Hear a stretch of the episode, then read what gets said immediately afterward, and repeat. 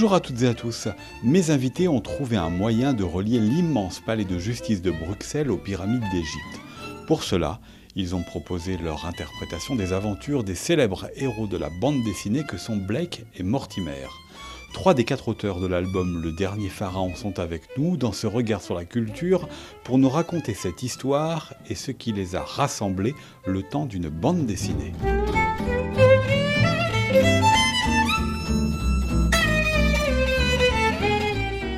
Aujourd'hui, nous allons donc parler de Black et Mortimer avec euh, cet album Le Dernier euh, Pharaon que nos trois invités euh, ont réalisé. On retrouve ces deux personnages, Black et Mortimer. Je voulais même presque dire Black et surtout Mortimer, que l'on suit euh, abondamment. Jacob, vous avez fait, donc ils se sont permis euh, aussi de reprendre cette euh, idée. On les retrouve à Bruxelles, dans cette histoire où une lumière jaillit, alors pour ceux qui ont vu Bruxelles, de cet étonnant bâtiment qui surplombe la ville, qui est cet immense palais de justice. Le problème, c'est que ce rayon, il coupe aussi toute l'électricité autour, et c'est donc pour cela que Mortimer va ou retourne à Bruxelles pour essayer euh, d'avoir des réponses aux origines de ce rayon, tandis que euh, Black, qui lui est à Londres, va essayer de plutôt euh, limiter une autre proposition de réponse qui est beaucoup plus radicale. C'est cela que vous avez choisi, messieurs, donc de mettre en scène, en espace, en image, en histoire dans votre album. Donc avec vous, François Skeuten, vous êtes le dessinateur évidemment de la série des cités obscures, mais aussi scénographe et illustrateur alors je ne sais pas si vous vous souvenez, il y a deux ans, les Champs Libres avaient fait un, vaste cycle autour euh, du train et c'était vous euh, qui aviez signé euh, avec Laurent. D'accord, ça je ne savais pas. Donc c'est vous deux qui aviez signé déjà avec Laurent. Voilà, comme quoi c'est une histoire qui dure. Vous avez signé donc les affiches qui portaient ce cycle pour cet album. Donc vous êtes le dessinateur et l'un des trois scénaristes du dernier Pharaon et vous partagez tous d'ailleurs un petit peu ces multiples activités. C'est pas les mêmes, mais la bande dessinée et parfois soit une nouveauté, soit euh, l'un de vos euh, domaines. Alors vous êtes tous belges, par contre, ça un point commun qui vous euh, réunit. Avec nous donc également à mes côtés Thomas Gunzig, vous êtes romancier, auteur de scénarios, de comédies musicales, de pièces de théâtre, et vous êtes également acteur et metteur en scène. Le troisième scénariste, je vais le citer, il n'est pas là, mais évidemment on va peut-être parler de lui tout à l'heure, c'est Jaco von Dormel, qui est metteur en scène de spectacles et réalisateur de films. Quant à vous, euh, Laurent euh, Durieux, vous êtes euh, affichiste, donc illustrateur, graphiste et designer. Et ici, vous signez les couleurs de cet On peut peut-être commencer par là, d'ailleurs, messieurs, cette pluralité des activités. Est-ce que ce fut l'une des raisons de votre réunion pour cet album? Il y avait la bande dessinée, mais aussi d'autres possibilités de raconter des histoires qui vous ont réunis, qui vous ont fait vous associer, François Skeuten Oui, par certains côtés, c'est un projet où on avait envie de, casser un certain nombre de réflexes. Euh, il fallait une certaine forme de fraîcheur. La, série a, sa propre logique, elle est poursuivie avec talent euh, par des dessinateurs et des scénaristes qui sont des, grands professionnels. Par certains côtés, ici, on a réuni euh, le club des amateurs, dans le sens où Jacob Van Dormal est un cinéaste, un grand réalisateur, il a fait des très très grands films. Thomas est un, un écrivain et Laurent est un affichiste, comme vous l'avez très bien décrit. Mais ce qui était amusant, c'était par certains côtés qu'on était n'ont jamais fait de bande dessinée. Ce sera personnes qui n'ont aucune expérience dans le domaine de la bande dessinée, mais qui ont beaucoup d'expérience dans le domaine du scénario pour Thomas et Jaco, dans le domaine de l'écriture, et Laurent dans le domaine de la couleur, de l'affiche, du dessin. Et, moi dans la bande dessinée. Mais on était tous plus ou moins égaux pour faire un Blake et Mortimer. C'est-à-dire, on avait tous envie de retrouver l'émotion qu'on a eue quand on était gosse en, lisant. On n'était pas des spécialistes du domaine.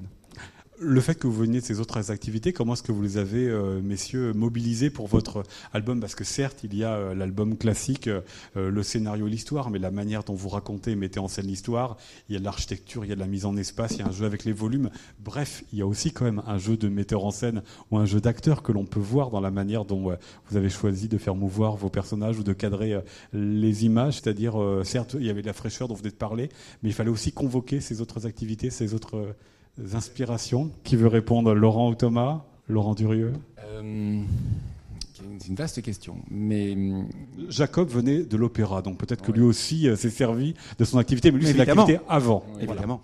Non, en fait, euh, moi, dans mon métier d'affichiste, euh, ce qui m'a toujours intéressé, c'est la narration. C'est de raconter une histoire, de condenser une histoire en une image. Et avec François, c'est là où j'ai été très content, c'est quelque part de pouvoir compléter sa mise en scène, comprendre la mise, son histoire, et puis travailler sur cette mise en ambiance, climat, en suivant le récit. Donc c'est beaucoup plus qu'un coloriste, dans le sens où il est intervenu aussi en critiquant parfois le dessin. Mais bon, toujours pour, pour le bien du, récit, et heureusement qu'il l'a fait parce que ça. Et puis même sur le texte, parfois il intervenait. Donc c'est vraiment un projet où on a essayé de, de se compléter l'un l'autre. Et euh, moi j'ai toujours considéré que c'était mon livre aussi. Euh, vous avez votre aidé sur la couverture. oui, non, mais vous avez participé à la création. Mais vous savez, j'ai travaillé un an là-dessus. Donc, euh, oui, c'est quelque part un peu mon livre. Et quand je disais ça à François, il ça me fait plaisir que tu me dises ça, parce que effectivement, c'était une question de fierté. Donc, quand il y avait des choses qui me dérangeaient, euh, je ne le disais pas pour casser, mais pour améliorer le projet commun en réalité. Et Thomas Gunzi, comment vous, vous êtes euh, intervenu? Parce que vous êtes beaucoup. Alors, en décembre, on recevait euh, l'équipe qui avait réalisé à l'époque euh, le Black et Mortimer. Ils étaient déjà trois, c'était déjà pas simple, avec deux dessinateurs. Vous, vous êtes quatre. Où va-t-on Quatre, dont trois pour le scénario. Quelle part de soi-même on décide d'abandonner face au collectif J'ai abandonné absolument aucune part de moi-même, il me semble. C'était tellement agréable euh, de passer du temps avec François, avec Jaco, et puis plus tard avec euh, Laurent. J'ai pas eu du tout l'impression de devoir à aucun moment faire des concessions douloureuses et renoncer euh, à des idées contre une majorité. le travail, c'était un travail vraiment, bah, c'était un vrai travail. Donc des fois, on est un peu coincé, on réfléchit beaucoup, donc c'est un effort, mais c'est un effort dans, dans, dans, une ambiance plutôt de, de bonne camaraderie, d'amitié.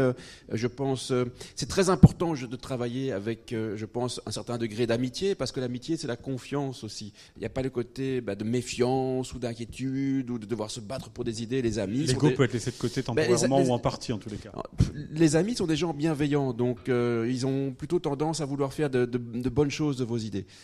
Euh, et puis, euh, et puis surtout, bah, c'est des, amis de talent. Donc évidemment, l'avantage de travailler avec des gens qui ont du talent, c'est que de vos idées, ils vont faire quelque chose qui sont meilleurs que ces idées. Hein. Ils vont les digérer avec euh, leur talent qui, leur est propre. Et, puis voilà, il y a ce talent graphique incroyable bah, du couple Scoyton-Durieux. Et puis, on va dire, ma capacité à moi, en tout cas mon plaisir à moi, qui est vraiment raconter des histoires et arriver à faire une histoire qui, qui passionne les gens. Et puis il y a le talent de, de Jaco, qui est un talent euh, euh, qui a des, visions de mise en scène, euh, des visions graphiques très fortes aussi.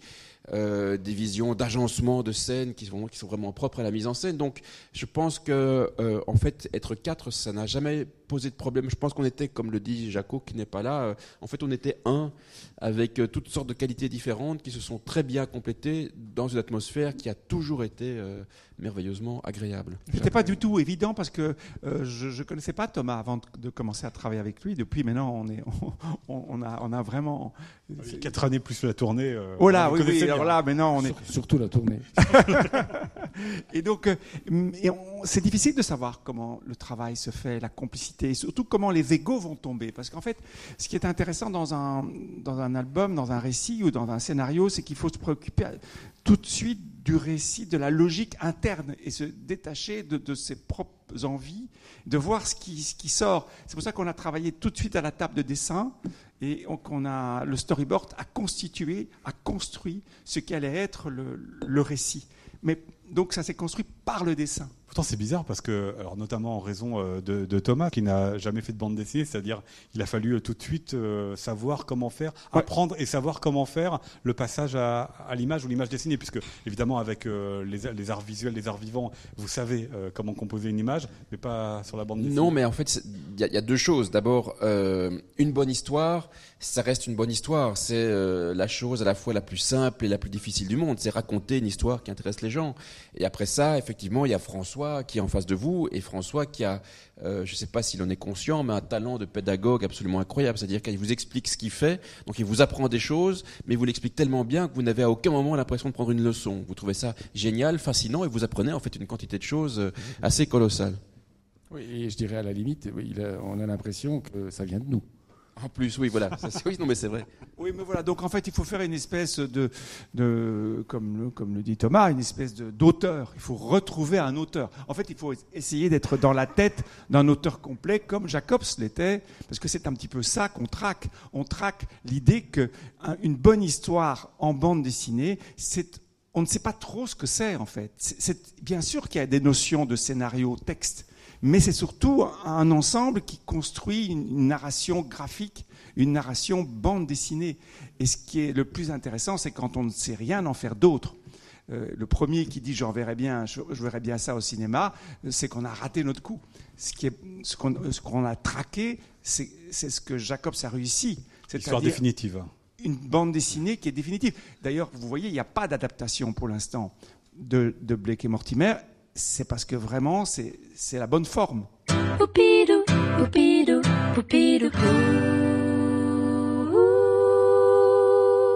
Mes invités aujourd'hui sont François Skeuten, Thomas Gunzig et Laurent Durieux, trois des quatre auteurs de la bande dessinée Black et Mortimer, le dernier pharaon. Après avoir parlé de ce qui les a réunis, venons-en à leur relation à ces héros dessinés. Regard Culture, Arnaud Vasmer sur RCF Alpha.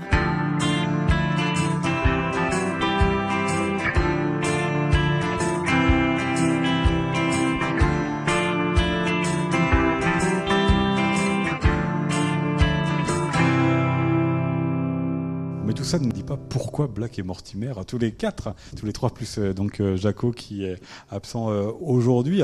Peut-être la question, elle peut être double, c'est quel lecteur de Black et Mortimer, donc de Jacobs, vous étiez et pourquoi avoir choisi ou avoir répondu à une sollicitation pour bah, proposer finalement votre histoire, votre version? la, question, elle est valable pour tous les trois. Hein.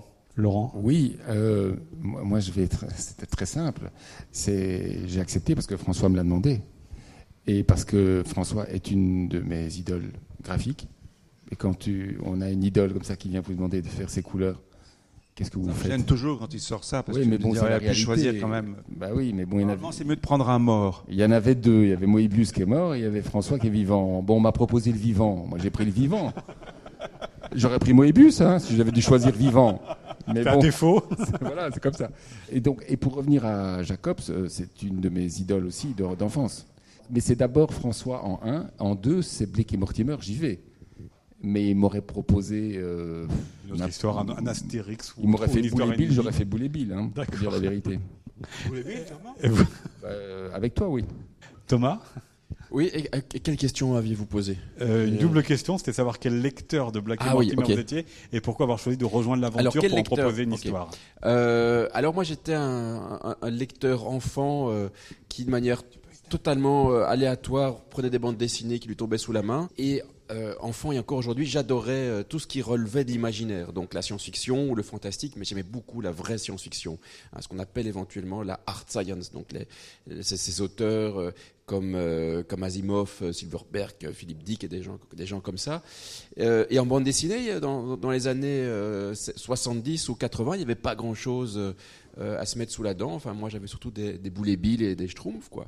Et puis, soudain, je suis tombé sur, euh, sur trois bandes dessinées qui étaient, euh, ou sur quatre, le, SOS Météor, qui était sur les clavions, à savoir Espadon et le piège diabolique. Et c'était de la vraie, bonne, grande euh, science-fiction, des excellentes histoires qui m'emmenaient tout à fait ailleurs et que j'ai, en fait, même si j'ai pas continué après dans mon adolescence et plus tard à l'âge adulte à continuer à lire Blake et Mortimer, j'ai un peu oublié que ça existait.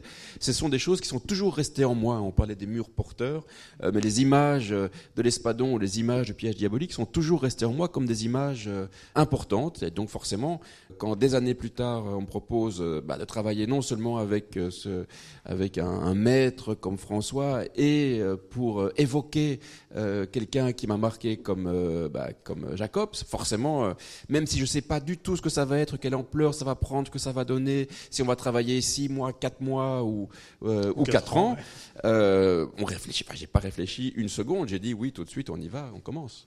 Les murs porteurs, on en parlait avant, donc les gens n'étaient pas forcément au courant. Vous racontiez que c'était une brique, une brique d'un mur qui devenait euh, le mur porteur de votre imaginaire. François, comment est-ce que vous êtes approprié cet univers visuellement? Parce que Voilà. on reconnaît évidemment les personnages, sauf Ouais. qu'on reconnaît aussi votre patte, ce Ouais. goût pour les, pour les formes, pour les architectures, ce trait très rempli, ces images très remplies. Alors en fait, j'étais donc un petit peu tétanisé euh, avant de, de commencer et je me suis dit, je vais euh, réaliser quelques images totalement comme ça euh, pour... Je savais que ça, allait se passer au palais de justice puisqu'il y avait cette note de Jacobs qu'il avait laissé, une note où il avait envie de mettre ses personnages au palais de justice de Bruxelles. Et donc à partir de là, je me suis dit, je vais un peu me laisser porter et j'ai demandé à un ami sérigraphe qui s'appelle Gilles Ziller, qui est un très grand sérigraphe qui a beaucoup fait pour je dirais, pour prolonger la modernité de l'œuvre de Jacobs, puisqu'il a édité une série de, ses couvertures, de ses images, de ses cases. Hein, un, euh, en termes de sérigraphie, c'est sans doute celui qui, a la qualité la plus, la plus remarquable.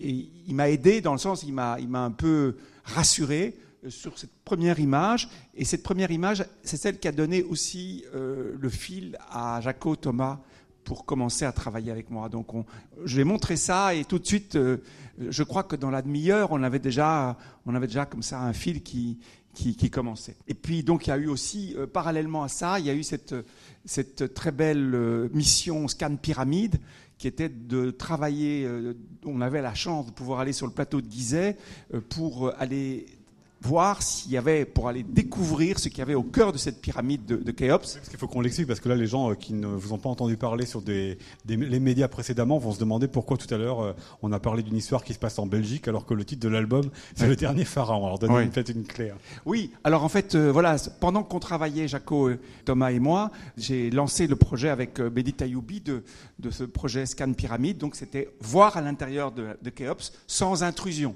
Donc sans, sans percer. Et on a découvert, après des, à peu près deux ans, deux ans et demi, euh, grâce aux technologies les plus sophistiquées, la technologie des muons, euh, qu'il y avait une immense salle dans cette pyramide, encore euh, inviolée, encore. et donc ça, ça a beaucoup participé, ça a beaucoup aidé à, construire le, projet du dernier pharaon. C'est-à-dire que je revenais souvent avec le. J'avais envie de parler de ça, évidemment, parce je- on, a eu l'occasion de, de tourner. On avait tout le plateau de Gizeh à nous après que les touristes soient partis, après 16 heures, et on a pu comme ça euh, avoir une proximité avec ce site dans une espèce d'intimité. Et ça, ça a certainement beaucoup joué. Euh, Jacob n'a pas eu cette chance puisqu'il n'est pas allé en, Égypte, mais par contre, il a fait un énorme travail de documentation qui fait que on a l'impression vraiment qu'il y est allé. Et euh, voilà, donc passer beaucoup de temps euh, sur ce site et, et- et di- dialoguer avec les, égyptologues, avec les scientifiques, ça a certainement nourri le projet. Oui, vous parlez d'intimité avec un lieu qui n'était presque pour vous, ce qu'on retrouve aussi à Bruxelles avec ce- cet immense palais de justice qui certes est fréquenté, mais qui est surdimensionné, sous-utilisé par rapport à vos usages. C'est aussi cela qui vous a intéressé pour relier ces, ces deux lieux finalement. Des lieux Absolument. qui sont gigantesques, mais qui sont finalement assez peu fréquentés de l'intérieur. Oui, alors c'est vrai, il y a plein de points communs. D'abord parce que c'est à peu près le même temps de, de réalisation. La pyramide, c'est 20 ans euh, et le, le- le palais, c'est c'est 18 ans. je- Au, milieu, au cours du 19e, le palais. Oui, oui, absolument. Il a été terminé en 1884, je crois. Donc c'est un monstre de pierre comme, comme.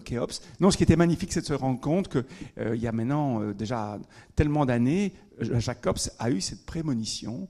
euh, alors que tout le monde lui déconseillait de, de ne pas situer son aventure sur le plateau de Gizeh, parce que beaucoup des archéologues et des égyptologues étaient convaincus qu'il n'y avait plus rien à découvrir. Jacob s'est dit non, non, je veux absolument que ça se passe là. Et que, euh, voilà, après, après euh, on est à, peu près 70 ans après, euh, eh ben, ça se vérifie qu'il a eu, qu'il avait vu juste.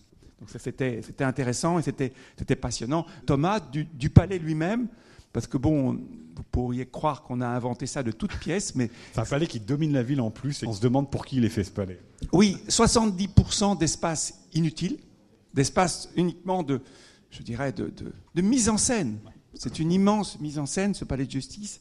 Et, et puis alors, je crois Thomas, tu peux dire quelque chose là-dessus. Oui, c'est vrai que le palais de justice de Bruxelles a, beaucoup d'aspects étranges et particuliers. Et un des aspects les plus étranges et les plus particuliers, c'est euh, cette espèce de manteau qui l'entoure, hein, qui sont des échafaudages qui ont été installés il y, a, il y a près de 30 ans maintenant, pour des raisons que les Bruxellois euh, ne connaissent pas. On a prétendu que c'était qu'ils avaient été installés là pour le nettoyer, mais évidemment ça fait 30 ans qu'ils sont là, donc on se dit que le nettoyage a dû avoir lieu. Et non, ces échafaudages n'ont jamais été retirés. Euh, ils ont même vieilli au point qu'on a mis une seconde couche d'échafaudage pour maintenir la première couche et personne ne sait en fait qui vraiment s'en occupe, qui en a la responsabilité, ni vraiment pourquoi c'est là, ni si un jour euh, euh, ils seront retirés. Et finalement, ils font peut-être, ils vont peut-être finir par faire partie du, monument, un peu comme le, monument, quoi. Comme si on le retirait maintenant, ce serait plus tout à fait le palais de justice. Exactement. Alors évidemment, ça, ça participait aussi au récit. En fait, euh, on a agi là peu près comme la plupart des romanciers ou, et comme Jacob, c'est-à-dire beaucoup de documentation, beaucoup de, euh, de repérage. Et donc, on est allé plusieurs fois au, au palais. Mais d'abord, le, le, lieu, alors finalement, à la fois la pyramide et à la fois le palais de justice, c'est ça qui est à l'origine de l'histoire, avant même les personnages, avant même ce qui leur arrive Un désir de lieu? C'est-à-dire que c est, c est, là, là, je me permets de répondre hein, parce que euh, effectivement, le palais de justice, c'était un, un, un, désir de François, mais la pyramide n'arrivait que très tard dans le processus. On n'imaginait pas du tout euh, faire une histoire avec une, un lien avec l'Égypte ou avec euh, la grande pyramide. Euh, ce n'est venu que très, très tard parce qu'on avait besoin à un moment que euh, Mortimer soit porteur d'un secret dont il aurait oublié l'origine. Et le seul endroit où il pourrait avoir dans ses aventures précédentes euh, un oubli, c'est dans le mystère de la Grande Pyramide où il est, où il est amnésique en fait. Donc c'est la seule aventure qu'il a, qu'il a oubliée. Et cette idée-là en fait est venue percuter l'esprit de François euh, à, à, un très bon moment parce que François était en plein dans ses aventures de scan pyramide, etc. Il avait une double vie à l'époque hein, qui était euh, le travail avec nous, avec le dernier pharaon, et avec euh, son équipe d'égyptologistes. Euh, et voilà. Et donc voilà, sa double vie a rejoint notre vie à nous, et c'était parfait. Mais je ne sais pas si on l'a dit. Hein, je m'excuse si on se répète, mais en fait, l'aventure, enfin, pourquoi pas les justices? Parce qu'il y avait une note euh, je, François l'a dit tout à l'heure, mais il faudrait, que ah vous ouais. faudrait par contre vous expliquer pourquoi cette note, ce qu'il y avait et pourquoi est-ce qu'elle vous a intéressé. Donc c'est une toute petite note d'intention que Jacob savait pour les futures aventures de Blake et Mortimer. C'était pas grand-chose. Euh, ce qui était stupéfiant, c'était de voir qu'il était prêt à mettre une aventure de Blake et Mortimer au palais de justice à Bruxelles, parce que c'est pas du tout normalement dans la règle pour les dessinateurs belges. Ils étaient normalement dirigés, enfin, on était conditionné à plutôt faire des histoires qui se passent à Paris, à Londres ou à New York, enfin, à des lieux qui étaient hors de ce petit pays qu'est la Belgique. Et donc, c'était très surprenant de voir qu'il s'autorisait à, faire ça. C'était vraiment une surprise. Et puis, pourquoi ce palais? Ça, c'était moins surprenant parce qu'en fait, il est né juste en dessous et que sans doute, ça a dû profondément le, marquer. Et donc, c'était joli pour nous de reprendre un de ses rêves, une de ses intentions. Et évidemment, on se l'a approprié. Il y avait trois lignes, c'était pas tout à fait ce qu'il avait imaginé. En plus, ça appartenait à quelque chose qui n'était plus tout à fait euh, aujourd'hui intéressant. Et nous, ce qui nous intéressait, ce qui nous importait le plus, c'était de mettre Blake et Mortimer aujourd'hui aussi. On y, on y verra tout à l'heure avec les, les thèmes, oui. l'écologie, euh, le blackout. Mais peut-être vous n'avez pas tout à fait répondu à ma question de tout à l'heure, qui était euh, par rapport à ces lieux, par rapport à l'imaginaire visuel de Jacobs. Comment est-ce que vous, vous voulez approprier pour qu'à la fois on reconnaisse Black et Mortimer, l'univers, et en même temps que ce soit aussi graphiquement le vôtre? Alors, euh, en fait, l'éditeur, depuis le départ, voulait faire un livre hors de cette collection. Et donc, il a beaucoup, beaucoup, beaucoup insisté. Et c'était une liberté euh, formidable. C'est-à-dire qu'il était prêt à le faire avec euh, qui je voulais, au nombre de pages, puisque c'est quand même 85 pages, c'est beaucoup plus qu'un album normal. Et puis, j'avais une page blanche, c'était tout à fait étonnant. Et cette liberté, on en a bien profité. Évidemment, ils ont vu le storyboard, ils ont validé les différentes étapes. On n'a pas, on pas fait des choses insensées. Hein, on n'a pas on va pas découvrir la vie sexuelle cachée de, de Blake et Mortimer. Euh, on avait envie de, on le disait tout à l'heure, on avait envie de faire l'aventure de Blake qu'on rêvait de lire étant enfant.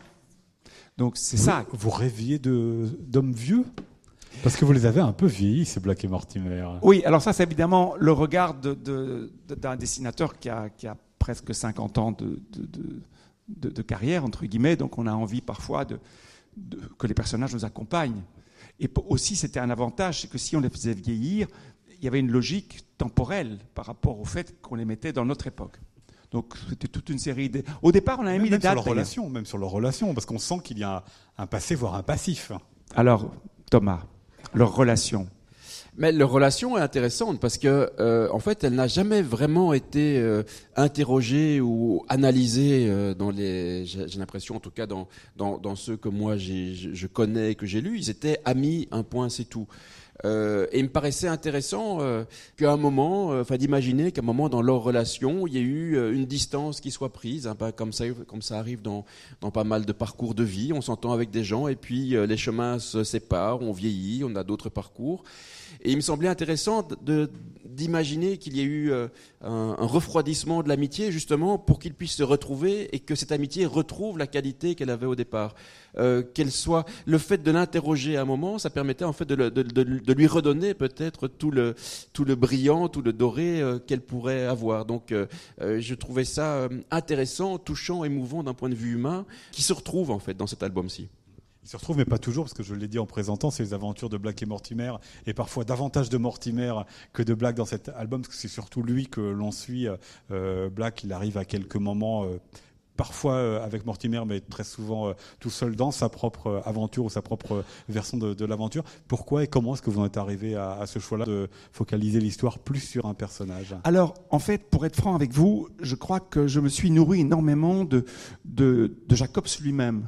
C'est-à-dire que je l'ai connu un petit peu, enfin pas très bien, moi j'ai quand même croisé quelques fois, j'ai- pu lui parler, j'ai même je lui ai offert mon premier livre d'ailleurs, euh, et c'était très émouvant.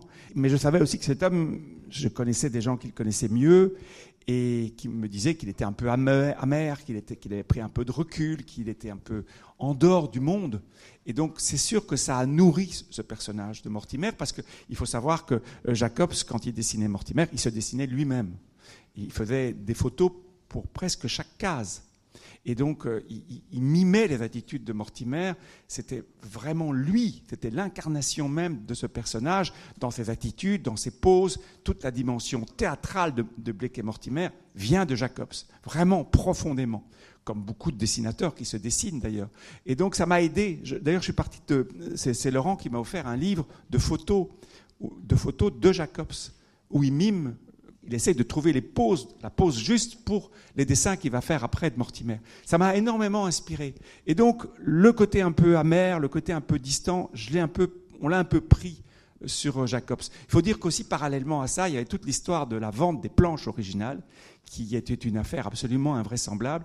S'il avait vu ça, je crois que ça l'aurait certainement rendu encore bien plus triste. La question aussi que je me suis posée, qui, jaillit d'ailleurs euh, dès les premières pages de votre album, c'est ce bâtiment, euh, quoi en faire Parce qu'il est grand, il est disproportionné, il domine. Est-ce que c'est facile, à- pas forcément à dessiner, mais en tout cas à faire rentrer dans des cases pour quand même que l'on voit euh, l'histoire euh, qu'il y a dedans, qu'il y a autour Plus, euh, il est grand, mais évidemment pas suffisamment pour vous, puisque vous lui inventez aussi une pièce euh, fermée qui est celle de, de l'architecte. Vous y inventez euh, des hiéroglyphes qui apparaissent sur, euh, sur le mur. Voilà. Ce bâtiment à dessiner, comment vous y êtes pris hein? Eh ben, en fait, c'est un, un bâtiment très difficile à dessiner. Euh, je l'ai beaucoup dessiné, mais alors le problème, c'est que je le dessinais sans son échafaudage. Et là, évidemment, l'échafaudage fait partie du récit. Et alors le pauvre, je lui ai mis l'échafaudage sur la neige. Et alors un échafaudage sur la neige, ça, à mise- à mettre en couleur, ça, c'est un enfer. Ah oui, je me rappelle, François m'appelait sur Sky, il me dit Oh, tu sais, je pense beaucoup à toi en ce moment. Je dis, Ah bon Je dis bah, bon, pourquoi bah, Parce que là, tu vas en chier. Je dis Bon, je suis en train de faire le palais de justice avec des échafaudages et il y a de la neige. Alors moi, je dis Bon, mais ok, euh, je vais devoir mettre des flocons, de la neige sur tous les petits trucs. Mais euh, c'était tout à fait normal. En fait, comme François s'est investi énormément dans cet album, je le savais dès le début. Euh, je savais dès le début que ce serait beaucoup de travail parce qu'un palais de justice, moi je l'ai dessiné aussi quand j'étais plus jeune quand j'étais enseignant, j'emmenais les étudiants dessiner là. Donc je savais très bien pourquoi je signais. Mais c'était. Non, c'était. Blague à part, c'était. un- c'était du boulot, mais c'était. On savait que ça servirait l'histoire et que ça serait. je pense que ça fait partie des plus belles pages d'ailleurs de l'album. Ça tombe bien. Elle est pour vous, euh, Laurent, Laurent. Durieux. On sait que François Scuten a un dessin qui habite pleinement la page, et on le sait aussi par les cités, obs- cités obscures. Il n'y a pas eu forcément toujours besoin de, de la couleur. Est-ce que vous pouvez nous raconter comment est-ce que vous avez Oui. envisagé votre activité sur des dessins qui sont déjà aussi habités? Oui, alors c'est, en fait, ça a l'air compliqué, mais en fait, c'est très simple. Parce que, euh, en effet, François a un trait. euh, il, est- il aime charbonner la planche avec son trait. Moi, j'appelle ça le trait anglais. Mais enfin, ce qui est assez proche de la gravure. Et je me rappelle les conversations qu'on a eues. Il dit, mais au départ, il me dit, mais comment je vais faire ce- cet album? Comment tu vois les choses? Et moi, en fait, je savais très bien ce que je ferais dès le début avec son, travail. C'est-à-dire que je lui ai dit, écoute, tu sais quoi? Fais-le comme si tu devais le faire en noir et blanc. Et euh, moi, je vais me débrouiller. Euh, parce qu'en fait, c'est une matière première fabuleuse, le, dessin de François. Euh, je crois que hum, c'est ça qui m'a donné aussi l'opportunité d'ajouter ma petite pierre à l'édifice aussi, quelque part. J'avais envie de le surprendre. J'avais envie qu'il voit son, travail de noir et blanc transformé, changé. Euh, donc, ça, c'est évidemment, c'est pas compliqué, mais c'est beaucoup de travail. Parce qu'évidemment, quand on, travaille sur les arrière-plans, qu'on a ces, magnifiques hachures de, ciel, eh ben on doit tout détourer. Je ne veux pas être trop technique, hein, mais on doit tout détourer pour pouvoir mettre ce ciel dans une autre couleur que l'avant-plan, etc. Euh, mais c'est en réalité un cadeau magnifique pour un, coloriste. C'est en même temps empoisonné, mais en même temps très très beau. Et du coup, c'est surprenant quand on, évidemment, quand on regarde les autres Black et Mortimer, c'est-à-dire qu'il n'y a pas les couleurs euh, vives, parce que c'est pas non plus des, dessins qui sont euh, très blancs, mais justement par tous ces traits sont très habités. Ça, comment est-ce que vous l'avez décidé aussi cette esthétique des couleurs qui fait que cet album de Black et Mortimer ressemble et ne ressemble pas du tout à tous ceux qui ont été faits par Jacobs et par euh, ceux qui l'ont succédé. Moi j'ai travaillé, moi j'ai travaillé avec des couleurs de ce dont je me rappelais de, de, Blake et Mortimer. Il faut dire que c'est un, des plus grands coloristes. Ah oui de la profession. Tout le monde le savait, c'est pas pour rien qu'il a travaillé avec Hergé. Et là, la, collaboration qu'il a eue avec Hergé change complètement Tintin. La, qualité des albums, brusquement, euh, remonte très très fortement. Il a commencé sur les sept boules de cristal. Et il a commencé la bande dessinée comme ça. Voilà, et c'est d'ailleurs ma couverture favorite et, un de mes albums favoris. Mais euh, non, donc en fait, moi j'ai pour dire la vérité, c'est qu'on m'a laissé carte blanche. C'est-à-dire que je n'ai pas essayé de me mettre dans le moule euh, Jacobs. Euh, je savais qu'il fallait que ça soit en même temps respectueux, mais donc j'ai fait, fait, confiance à ma mémoire visuelle, à une impression en fait plutôt. Euh, mais sur quelques pages, il y a des quelques pages où François me disait Ah, ça c'est très jacobsien, c'est très jacobsien. Alors je regardais, je dis Ah oui, c'est vrai, en effet, c'est très jacobsien. Euh, jacobsien, par, non pas spécialement par le choix des couleurs, mais par l'expressionnisme. Exactement. Par le fait de sortir du naturalisme des couleurs. C'est-à-dire, euh, un ciel peut être vert, un ciel peut être euh, rose, ou... mais surtout pas bleu. Jacobs avait cette capacité à, utiliser la couleur comme un, outil dramaturgique.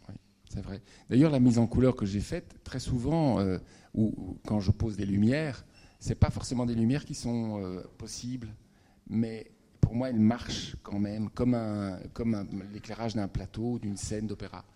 Euh, il faut que ça marche poétiquement. Dans un album où la lumière est l'un des sujets.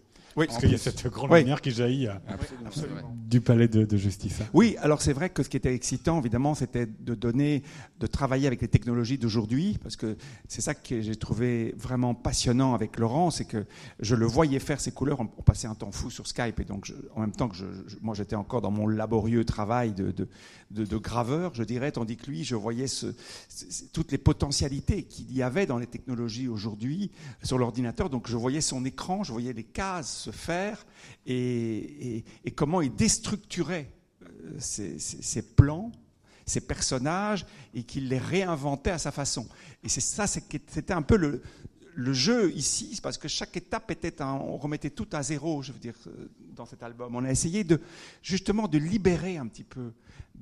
On, voulait un projet assez rafraîchissant, c'est-à-dire on était un peu tous comme des, comme des amateurs. Oui, enfin, on voulait s'amuser, quoi. On voulait vraiment s'éclater. C'est suffisamment long, 4 euh, ans de travail, ah c'est suffisamment long. Donc il fallait avoir cette, espèce d'espace un peu de, de, de, de possibilités infinies.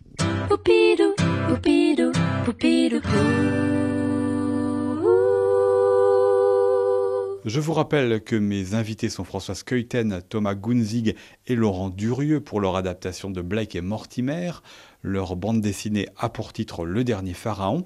Et après avoir parlé de la réunion de ces auteurs, de leur manière de travailler ensemble et de leur rapport au lieu de cet album, des pyramides égyptiennes au palais de justice de Bruxelles, venons-en à l'histoire qu'ils font vivre à Francis Blake et Philippe Mortimer et au thème qu'ils mettent en récit et en images. Regard Culture, Arnaud Vasmer sur RCF Alpha.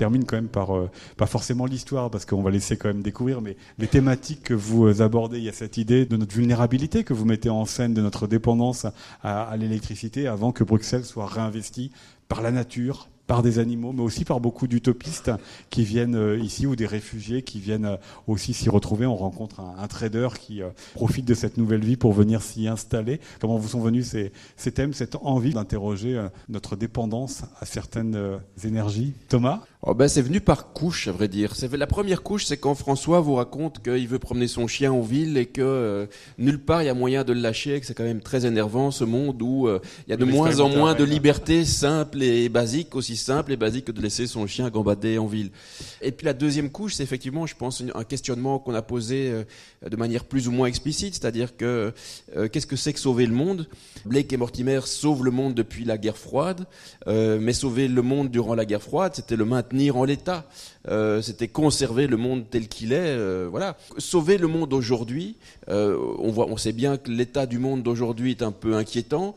Est-ce que c'est conserver le monde en l'état? Ou est-ce que c'est pas la possibilité éventuellement de lui donner une seconde chance en ayant une sorte de, de grand reset général?